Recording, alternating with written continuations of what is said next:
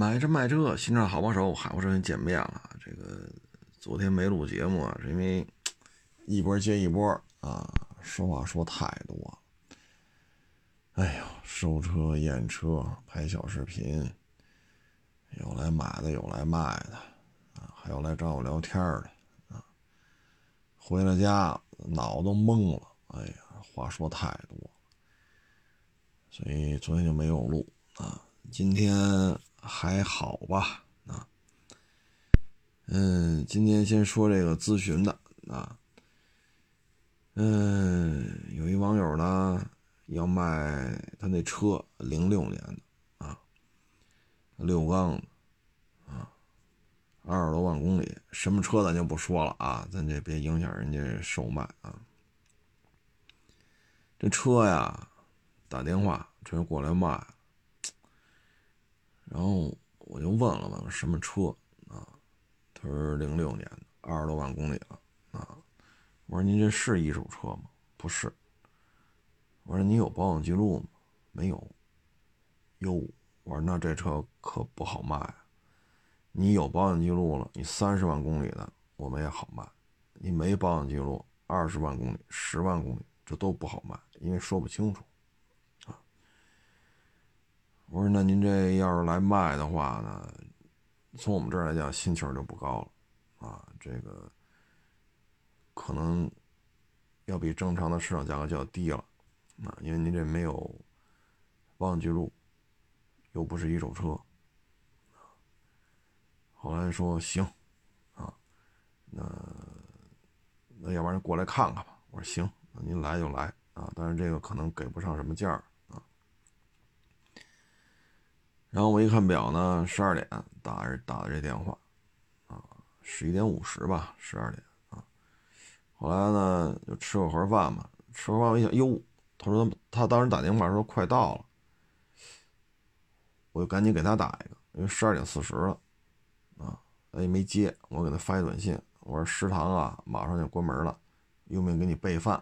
啊，我的意思就是你要到了，我给你买份盒饭，跟屋里先放着。后来呢，电话没接，短信我给他发一短信，他也没回，啊，嗯，然后到晚上九点了吧，给我回短信，说是抱歉，刚看啊，有事儿没去。我说行。其实呢，作为一个纯粹做买卖的来讲呢，就二手车啊，就是你愿意卖你就搁这儿，不愿卖拉倒。这车愿意买交钱，不愿意买拉倒。啊，咱纯粹要是说做生意来讲呢，我觉得就这样，你看得惯看，看不惯出去啊。但有些时候吧，你说这，哎，也没办法啊。你来我这儿，你说开一车行吧，找我来的人很多啊。嗯，有的呢不买车也不卖车，就是聊天啊。那到了饭点呢，该管饭也得管饭。有的呢来买车，那到饭点咱也管饭，买吃完了不买，不买就不买了。有的来卖车了，到点咱也管饭，吃完了饭也不卖给我，那也正常啊。咱也不能说追着屁股跟人要饭钱去。你没买我车，你把盒饭钱给我出了；你没把车卖给我，你把盒饭钱还我。咱也没，咱没干过这事儿啊。但有些时候吧。你像今天这个要卖车，这个零六年二十多万公里，这个咱要纯粹是老江湖这么聊呢，就直接说来来来，没问题，要，你来吧，啊，我这收车价都高，你来吧。来了之后一看啊，没记录这那，嗨，给不了多少钱，反正你愿意来，先把你弄了再说。这要从老江湖的角度来讲，咱就这么聊。你说这么冷的天儿。本身又是周日，我是全年无休，那人家呢？所以电话就直接就跟人说，是吧？这么冷的天你要来，您这车又不是一手车，有没有保养记录？给不上价，收的心气儿就不高了。咱实话实说，啊，你愿意来就来，你不愿意来呢，咱别别人别别给人忽悠了。因为他说他还是要来，啊，看看了。我说行，我也告诉他在哪儿了，然后。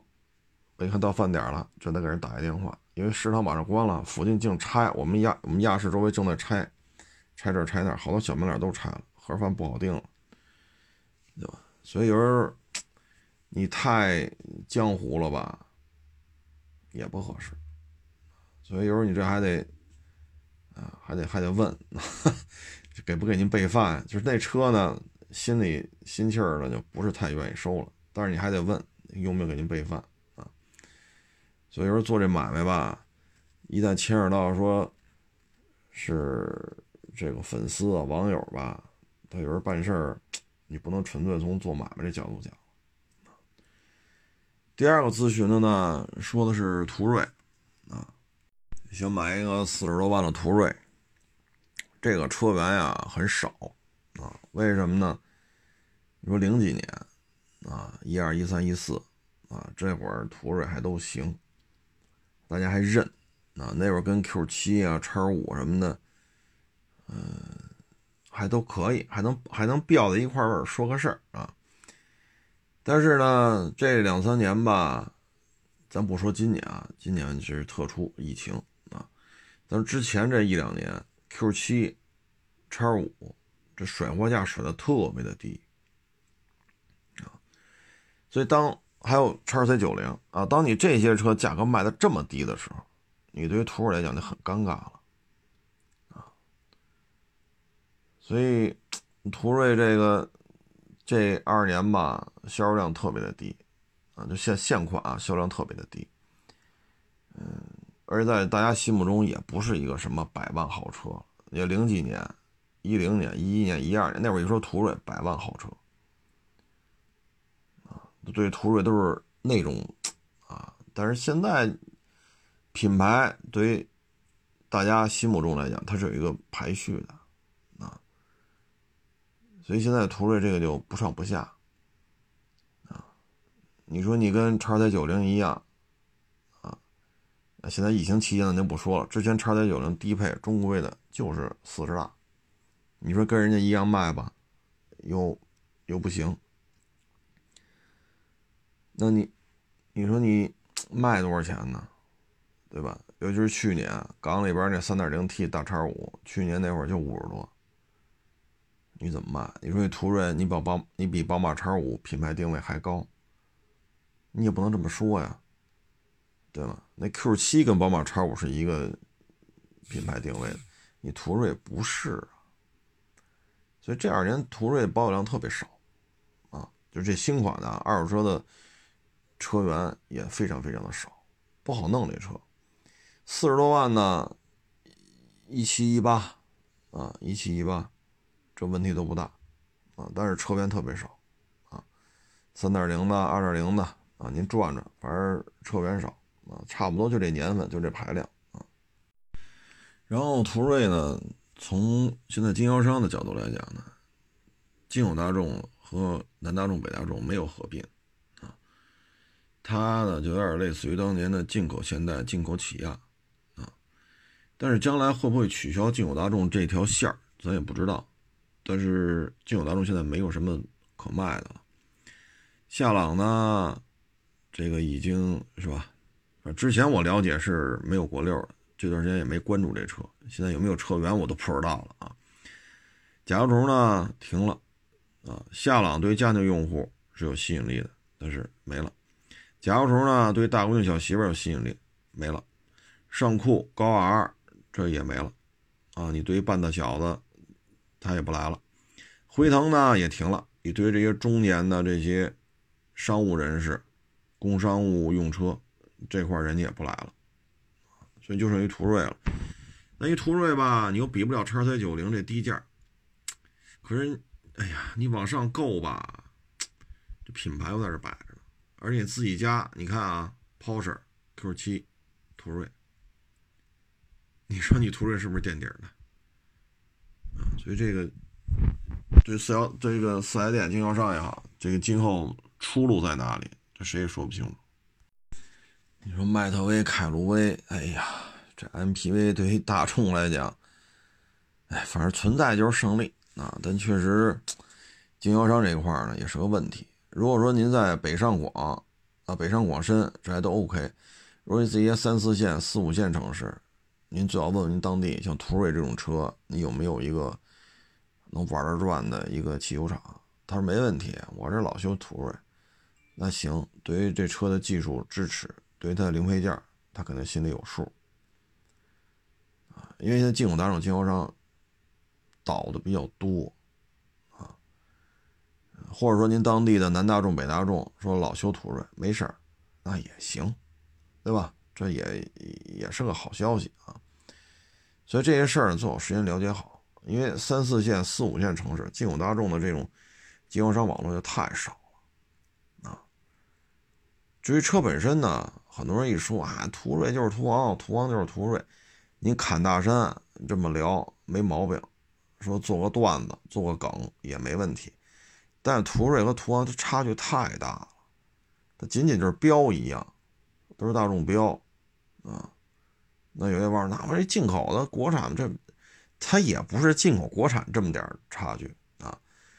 途锐和途昂从底盘结构、发动机舱布局，它都不一样啊。虽然都是 2.0T 啊，但是途锐的动力性能、操控性能，包括越野性能，完胜途昂，这方面差距是非常明显的。所以就车而言，途昂、途锐这之间性能差距还是非常大的啊！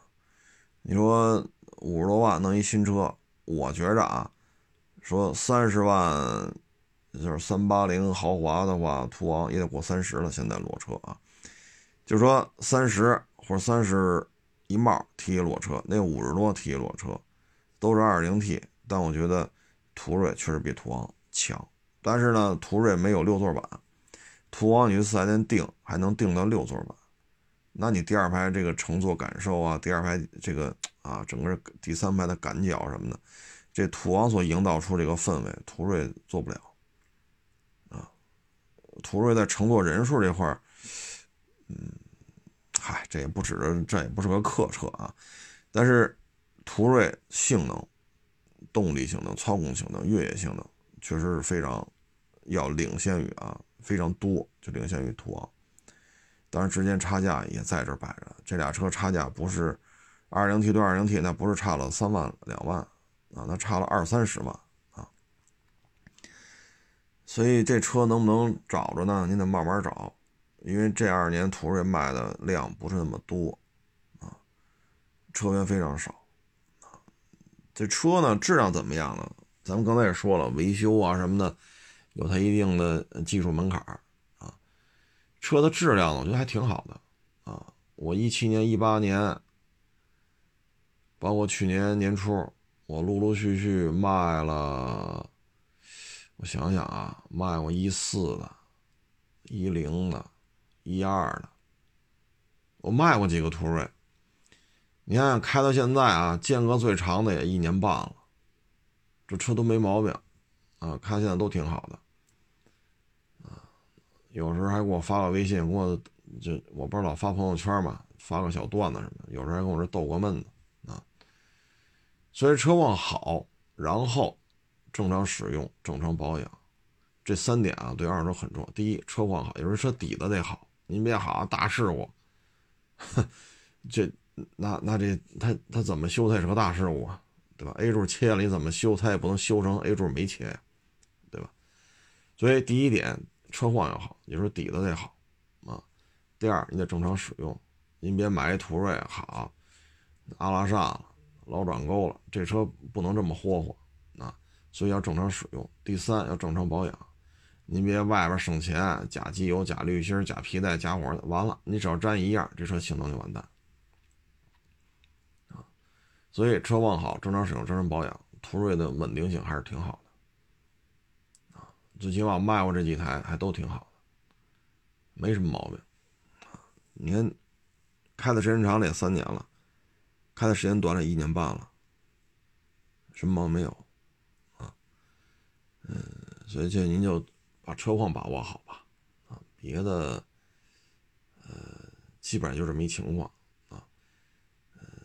大致这么情况吧，跟网友做一个分享。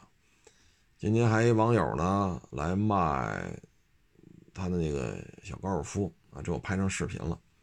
人这台车啊，就车况没毛病啊，除了细微的几个小划痕之外呢，这车你挑不出什么毛病来啊。原漆原玻璃原胎，精心呵护，保养的可爱些了，公里数也不大，年头也不长，还在质保期，所以这车没什么毛病。他上哪儿卖这车，你就是价，你能聊就是价，你别的没什么可挑的。他这车吧，他要是九月份来，可以多卖点但是现在来真是给不了那么高了。为什么呢？就是现在十二月六号，就算十二月中旬吧，嗯，你现在收这车，你就按照二一年的价来算了，这是第一点。第二点，高八这车。现在已经开始铺货了，啊，配置、价格都出来了。高七呢，现在基本上就是清库存，所以您这个又赶上年底十二月份，又赶上高八、高七做交接，所以这收车价它就是受影响。我跟他说，我说你要九月份放这儿的话，给您多加点没问题，不是加一千、加两千、加几千都没问题。啊，所以各位呢，您这卖车的时机啊，一定得注意。你不是多开俩，多开俩月，多开俩月少好几千，您觉得合适不合适？对吧？还有一个呢，就类似的，比如说 A 三，现款 A 三的车主，你要卖，反正你现在卖，跟这高七差不多一个待遇。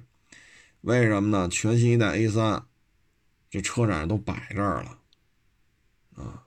这各种参数啊，这个那，你网上你搜搜去吧，啊，所以这 A 三现在，你要收吧，它也存在这问题。第一，你现在开过来，我们也只能按二一年的价跟你聊；第二，这全新一代 A 三已经摆这儿了，特别是这三厢的，人家现款是 A 三 L，人加长了五厘米，人不光换代，人家做了长轴版。所以你对于现款 A 三这冲击是非常大的，啊，所以您现在手里有现款 A 三，您说你要卖，反正卖我们也收啊，就我们肯定收，这咱声明啊，咱肯定收。但是对于您来讲，可能就不如九月份啊、八月份啊，你可能那会儿卖您合适，对吧？这这这是客观客观事实啊。嗯，特别是三厢版，这一加长对于现款 A 三就是冲击太大了啊。嗯，但是有些车就不论这个啊。你比如陆巡五七啊，你比如去年三四月份八二三四五六七就零售价啊，八二三到八二七都能买着，八十多万弄一陆巡五七，您现在卖。就是您去年三四月份买，四五月份买的啊，您现在卖，我们肯定得一百往上跟您聊。那转过年来是什么价格？这咱也不好说了。这车可不像高七啊、A 三似的了，哼，这这这我们也不好说，明年什么行情。反正您今今儿开过来啊，说我一九年五月份买的北京个人一手啊，八十五提的，八十七提的，我就是裸车啊。或者八十几提的，这都正常。那那会儿最低配就这价啊，九十多办完了。您开到现在，我们只能一百以上跟您聊。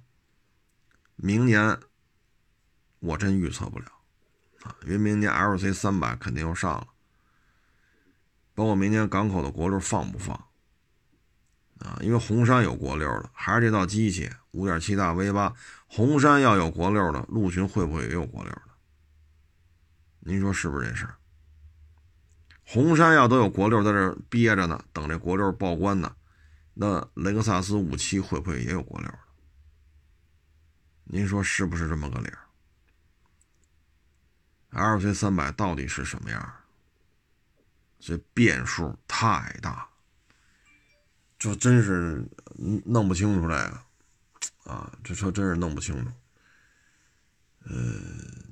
你说啊，漆面怎么样啊？底盘怎么样啊？这咱能看见，这咱能看啊，咱能驾驭得了，这事咱能办。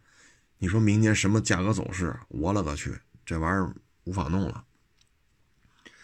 你看这汇率，年初七块一，你现在呢？六块多点你这汇率也是个事儿啊。你要八万刀的车，你一比七点一，你拉过来多少钱？还是八万刀的车，一比六点二，一比六点三，哪怕一比六块五。你这又是多少钱？你差距太大了，所以很多事儿真是这这这无无法预测了。现在，所以这小视频结尾我就说了嘛，陆军五七今年卖挣得多还是明年卖挣得多？我说的就是一年半之前买车的啊，这这这些车主啊，这是一个没有答案的问题。这个最近啊，我发这个朋友圈车，就是我这儿。在售车那举升机视频我都加了这个呃水印了啊，加上海博士车了啊？为什么呢？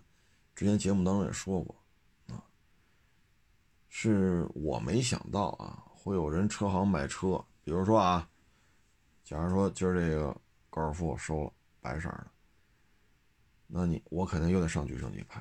假如他那有一个白色的高尔夫。他直接把我这视频拿过去，把声音抹掉，加上他的声音，他发给他的客户看。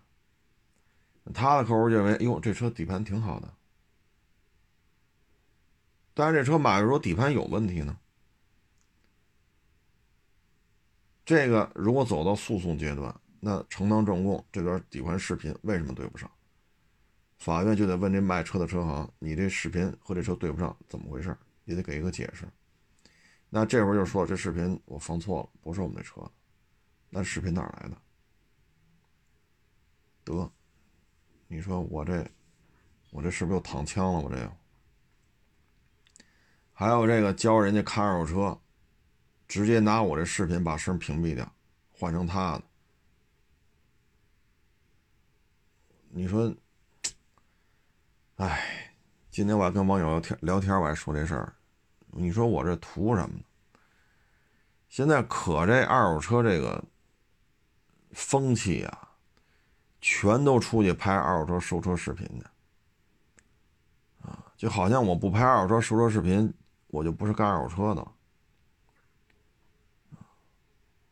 我说这圈子里啊，咱不能说就我一个，这话不能这么说。我说还有几个愿意把这底盘公公示的啊，公开的。啊真是没几个，吃力不讨好，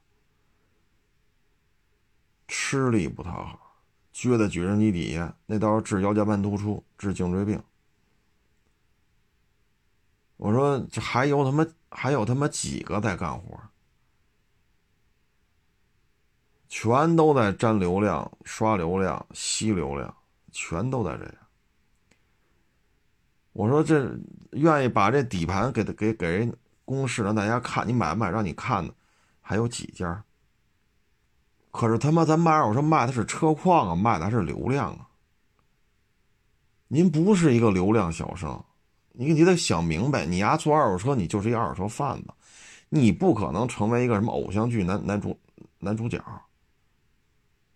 您没那两下子，你现在是卖流量，是卖车况？我就问这问题，你这卖流量卖车卖车况，你说弄的什么玩意儿？现在，我有时候我经常跟网友聊天，我说你看这圈子还有几个他妈干活呢？天天收收收收收收收，一天收八个，一天收十个，一天收一百个。哎，我说你看这，我说这圈子没多大。您是这这车行负责收车的吗？不是。这钱是您出的吗？不是。您会验车吗？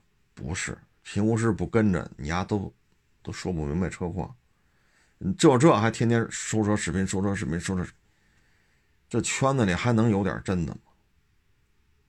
我他妈也造假去，没意思。钱不出，车不会验。您说你又不是，因为有的车行有专门收车，你又不是收车组的。天天这么一片一片一片一片哎呀，我说看着我真是觉得，这圈子里还有真的吗？你说我这儿，咱也不参与，咱也不蹭这热点，老老实实干好自己的买卖就完了。我他妈辛辛苦苦一辆车一辆车，一个底盘拍他妈四分钟五分钟，全中国有几家车行这么干的？完了还这么盗用，我操！我说咱干二手车，咱还要脸不要脸还他妈有没有点下限呢？这他妈圈子里现在二手车这圈还有真的吗？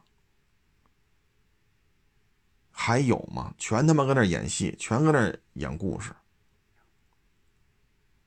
太没劲了啊！所以我说，我加上字幕吧，啊，这没办法了，这个。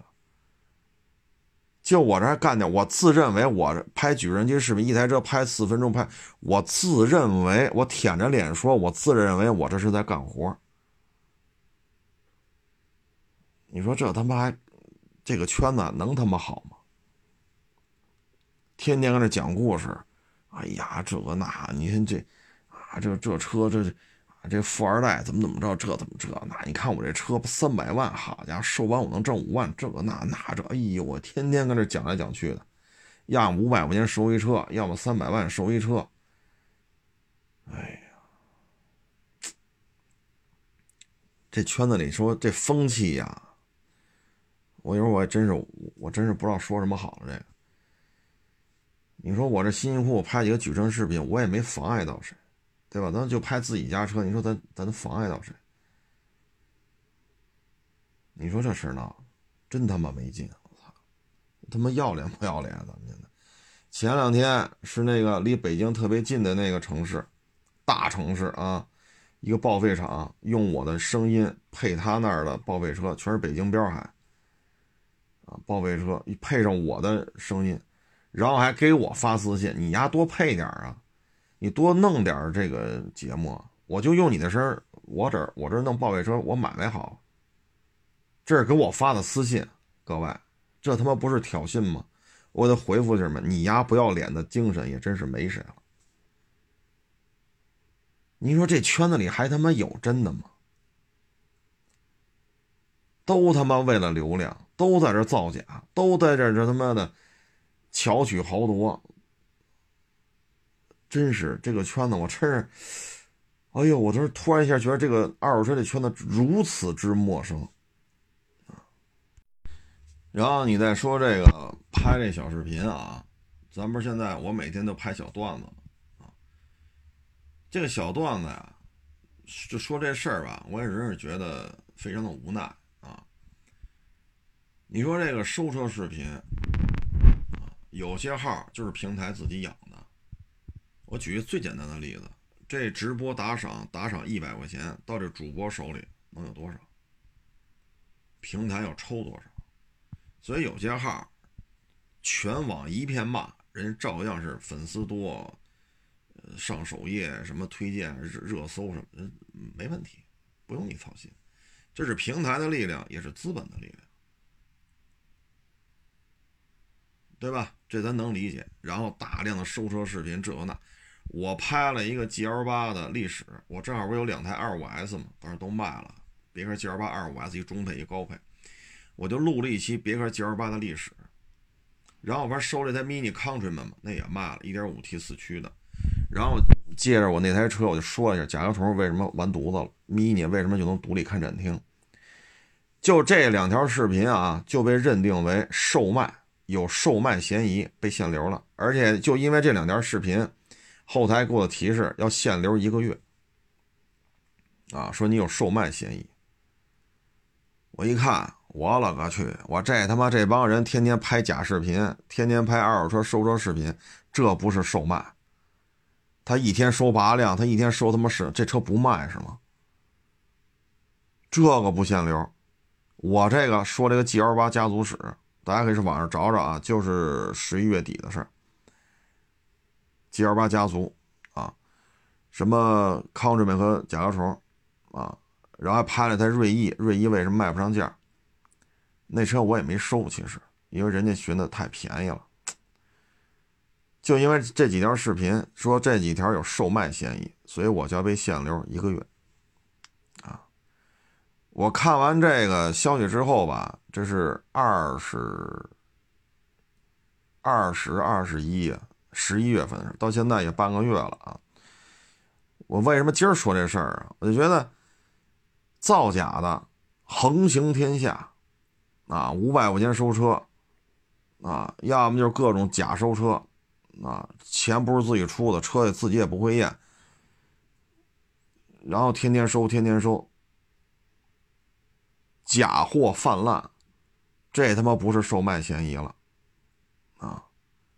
到我这儿说了个 G L 八家族史，只不过照片是我自己的两台车，这就不行了，啊！所以现在就是这个风气已经到这种程度了，啊！这限流就限流吧。那今儿那个网友说：“那你申诉？”我说：“拉倒吧，我申诉个毛啊！我申诉。”这这短视频平台。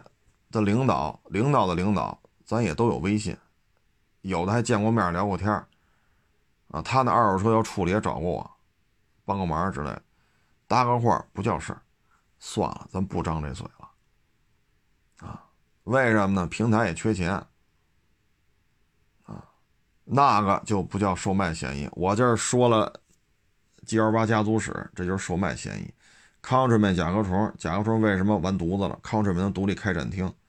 我就以我那台车的作为背景，这也是售卖嫌疑。锐意我聊了一期红色锐意那封面嘛，这也他妈售卖嫌疑，就直接被限流一个月。您看了吗？所以有些网友问：“哎，怎么为什么刷不着你？是为什么刷不着你？”我都不回复，我回复他干什么呀？所以你看吧，现在这个风气就到这种程度了，啊。我就特觉得，我觉得这这个这个，这咱们国家就是这样吗？这边大量的假的，昨天昨天我看，哎，我不能说人名，一说人名就知道是谁了。说谁谁谁去地库拍那豪车视频，那他妈是假的。他去说的是这个地库，实际这地库里没有什么豪车，是另外一个地库里全是豪车。他拿另外一个地库里边的景套这个地库的名字。这个视频是剪出来的，是假的，结果举报他假的这个视频被限流了。那制假的没事儿，你明白意思吗？知假、制假、贩假的这个视频的这个大号没事儿，就所谓大大大咖啊、大 V 啊、大号啊，哎，所以我想这就是现状。这已经是没有什么底线了，啊，这些大号为什么能这么横行啊？都被人点到这种程度了，人家把人家那去过那俩地库啊，人把那俩地库都给你摘出点出来，你这就是假的，假片子、假剪辑，拿假片子骗骗流量，结果说这事儿的人被限流了，哈哈，所以各位，您说我何必找人家领导去？现在这已经就这样了，啊，嗯，所以因为这样，今天也聊嘛，今天也有网友一波一波来聊天，都聊这问题。我说你看就是这样，啊，他那是是不这这不就属于胡来了吗？没地儿，我这嗨，没地儿说理去，就不说不就完了吗？该吃吃，该睡睡，人家就不想让你说，你说你何必较这劲呢？人活着嘛，顺势而为，啊！我说我现在解决方案就是，我接着说每人一车，您愿意限流不限，我也无所谓，对吧？我已经，这这我这岁数了，你说我跟你掰扯着干，我就这么拍了。要不你说哪天扫黄扫黄打黑的把我抓起来了，那我也认栽了。我也不知道这我拍这东西，什么冰镇卤煮啊，王致和刺身呀，钻小树林啊。是是犯了法了还是咋的啊？这都，哎，就随他吧。我这就想得开了啊。然后呢，举升机呢，咱该拍拍，但是加上水印就完了啊。咱能做的就是把自己的事儿做好。至于说人家愿意限流是人家的事儿，人有人家的游戏规则。各位，您听清这四个字：游戏规则。所以这就是一场游戏。这这，我就跟各位做一个分享啊，因为最近问我人特别多，哎，是这个短视频平台怎么老刷不着你啊？我都不回复，我怎么回复？就这点事儿，你说我敲字儿，我得敲多少字儿？我跟你说，本身我现在眼睛就不好，本身我眼睛就不好，啊，最近这一年多，不是这眼睛做手术，就是吃药治疗，因为干活干的太多，眼睛都毁了。我给你敲字儿，好的，给你码，这这这这一个字一个字给你码码字儿，我这眼睛不得花了？我给你发语音，好家伙，这这三五十秒说得清楚吗？这事儿。所以呢，我谢谢大家支持，谢谢大家捧场。咱借这节目呢，因为这事儿，已经限流限了我二十一二号，今儿六号，限了我半个月了。所以呢，咱就跟各位做一个汇报，就是这么一情况啊。呃，一个是 G L 八家族史，一个是 Mini Countryman 和甲壳虫。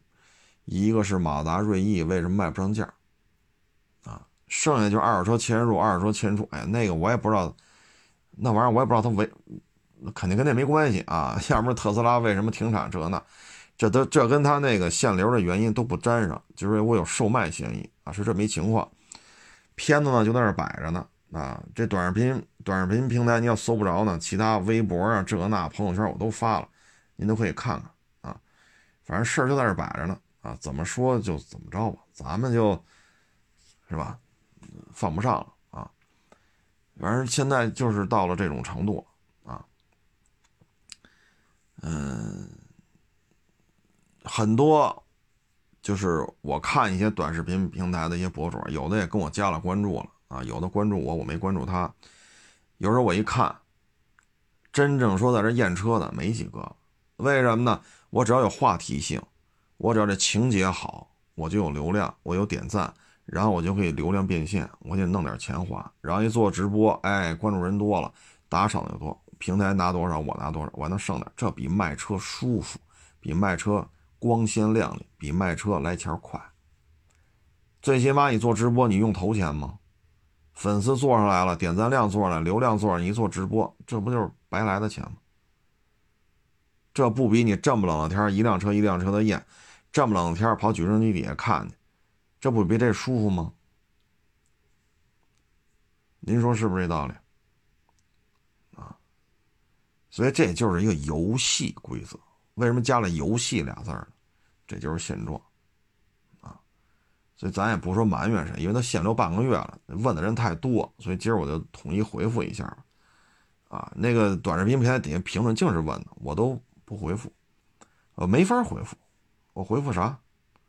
本身就不招人待见，对吧？本身就不招人待见。你说我在上那回复这啊？因为他们把我限流了，这个那那，何必呢？啊，这咱也这岁数啊，知道人家不待见咱，你说咱还是不是？所以就跟大家呢，呃，跟各位做一个汇报啊，就这么一情况啊，嗯，反正我个人感觉吧，中国汽车工业嘛。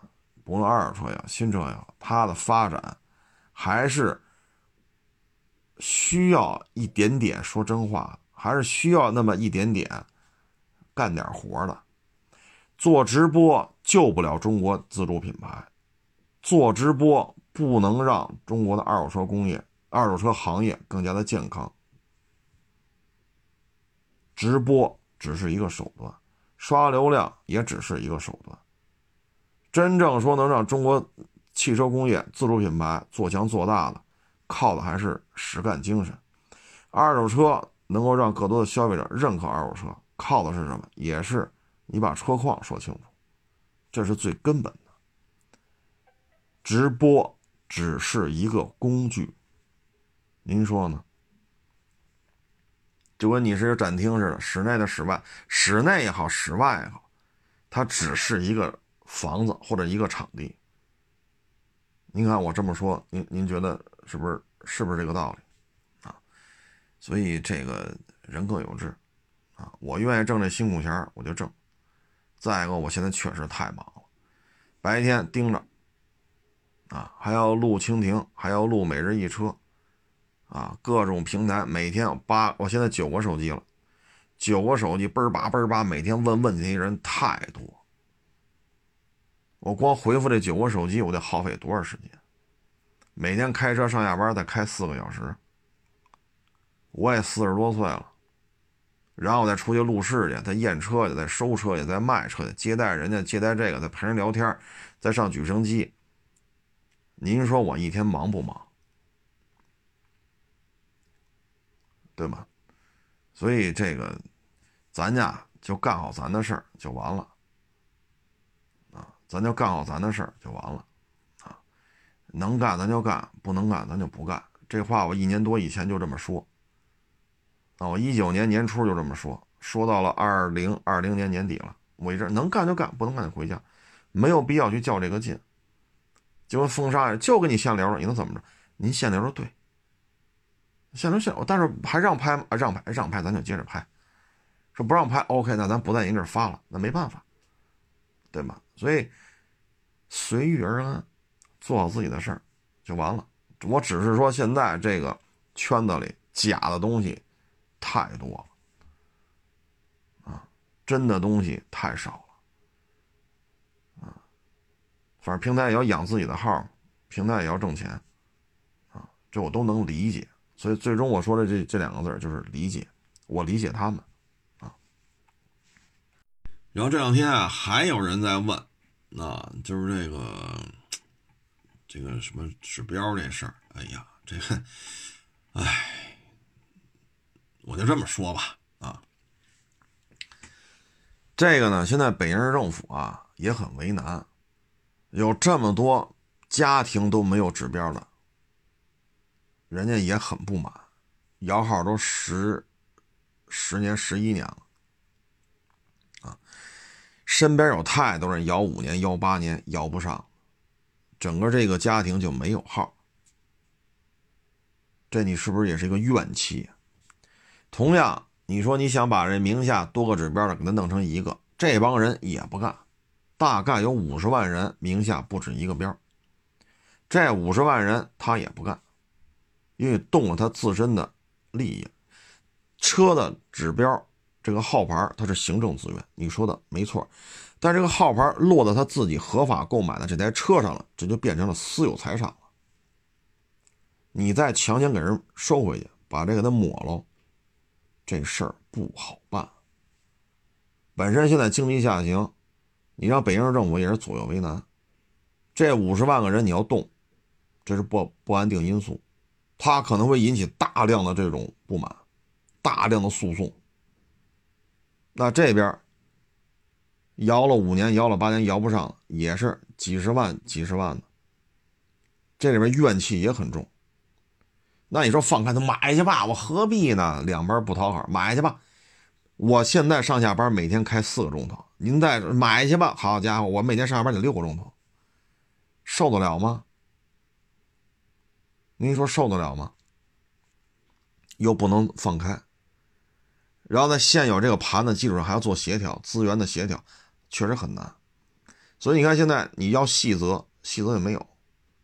就前两天我说，一个网友啊，我去京南所万人不能，你怎么说能啊？另外网友说了啊，十八里店说行了，去华山半年，反正华山半说不行，你去十家班，然后他去十家班，他离十八里店和华山又远，他又来压师傅能这那。哎呦，我也无言以对，我也无言以对，都是兄弟姐妹，都是直系的，有血缘关系的啊。之间指指标是平移，一个说行，一个我也无言以对，所以我觉得就是等着吧，就等着市政府肯定要出具体的细则啊！您别来问我了，问我我也回答不了你，因为这两个案例完全相反，答复完全相反，我回答不了你啊！您等着细则出来吧。现在北京政府也很难，本身经济就下行啊，这么多的糟心事儿。然后解决这个资源的问题，而且牵扯个人财产、个人出行、首都交通拥堵的问题等等等等。所以啊，你也别找我，我也不是警察，我也不是车管所的，我也不吃代办这碗饭，好吧？就不要再问我了，我也回答不了你这问题。一切都以市政府的文件为主啊。哎呀，这事儿咱就哪说哪了吧，这不是为老百姓管得了的。你给我打电话，我说了也不算呀。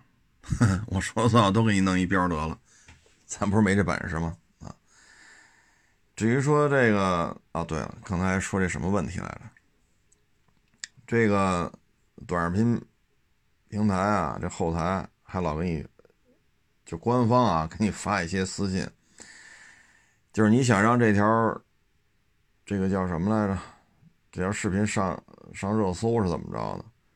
五折啊！就这条视频啊，短视频你要想上什么热搜，它是后边是有那个收费的。然后呢，今天我还收着一个什么涨粉多少，七折什么乱七八糟的，八折我都没点开看。这就是掏钱呗，啊，涨粉可以掏钱的，上热搜就说白就是流量呗，点赞呗，这播放量呗，你也可以上热搜啊。很惭愧啊，很惭愧，咱呢混到今儿，咱不是靠送礼混到今儿的。微博就这几十万粉丝，干了十年十一年了，啊，说公众号就这样啊，你说这个短视频咱就这样啊，等等等等，咱不靠送礼过日子，所以咱看不，我不太明白为什么要这样。但是现在，原来我记得好像跟大家说过，也是大大咖啊，比我知名度高。人家一开，好家伙，八十万粉丝，五万赞。哈 哈哟，我说今儿开了，正好他们那儿一工作人员在我这聊天。我说您这您这个八十万粉丝，五万赞，刚发了一条不两条视频。我说这假不假呀？唉，这就是现状啊！所以你让我说什么好啊？就什么东西都是明码明码标价的啊！原来咱就说这问题，都缺钱啊，都缺钱啊！所以呢，要么我刚才说嘛干好自己的事儿。我认为我现在二手车行就这么拍，就这么经营，我认为是正确的，那我就这么干。说哪天干不下去了，撞上南墙了，干黄了，那就回家了。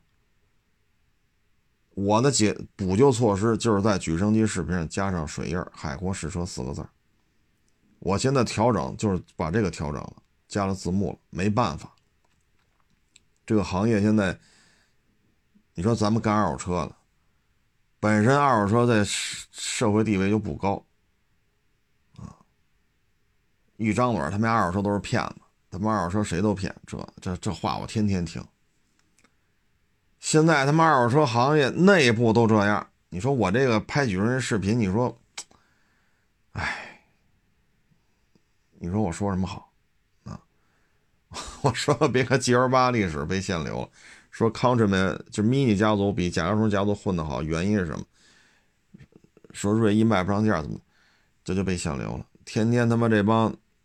假收车演戏的，人家这那，然后后台给你推送倍儿叭倍儿叭的。你要想上热搜多少钱？你涨粉儿多少钱？打八折、打七折、打五折啊！这就是现状啊。但是我归了归齐，我个人认为啊，还是把车况弄好啊。确实现在很很冷了啊，因为我那是楼上嘛，北风一吹，确实很冷了。车往那一放，冰凉冰凉。啊，演一遍车确实也挺受罪的，这有什么说什么啊？这大风天呼呼吹的，你跟那一站站俩钟头、仨钟头，你说你自己不冷，对吧？但是我觉得还是应该这么干，啊，还是应该这么干，啊，反正可能在这个特定历史时期吧，就是经济环境就这样啊，对外的这种外交氛围啊、政治氛围啊、经济氛围啊。也是一个特定历史阶段，啊，国内呢也是一个特定历史阶段，所以可能它就这样了。虽然说会来事儿的，永远得到的资源都多，啊，能干活的不如会来事儿的，这我认我认可，我认可。咱是属于不会来事儿的，啊，咱这性格就属于不会来事儿的。办公室文化当中，咱这绝对是一杠头，咱不是那种见人说人话、见鬼说鬼话的主，咱也不靠送礼。我混到今儿不是送礼送出来的，啊！但是我还是认为，还是应该有人在干点活啊，这举升机还是应该有人去看啊。你包括一些老领导，人家在任的时候，我是不去逢年过节，我是不看的。人家不在任了，我反而逢年过节去看看人家啊。您管您当权，您管事儿的时候，我是不去看的。人家卸任了，人家不管这片了，人家颐养天年了。逢年过节，我反而去人家看看，给人买两瓶酒啊，给人买点水果什么的。我说的也很直白，我说您不管我了，所以我才来看看您。您管我的时候，我也不来看了，说不清楚，对吧？有事咱就说事儿，没事咱也我也不想掺和这么多。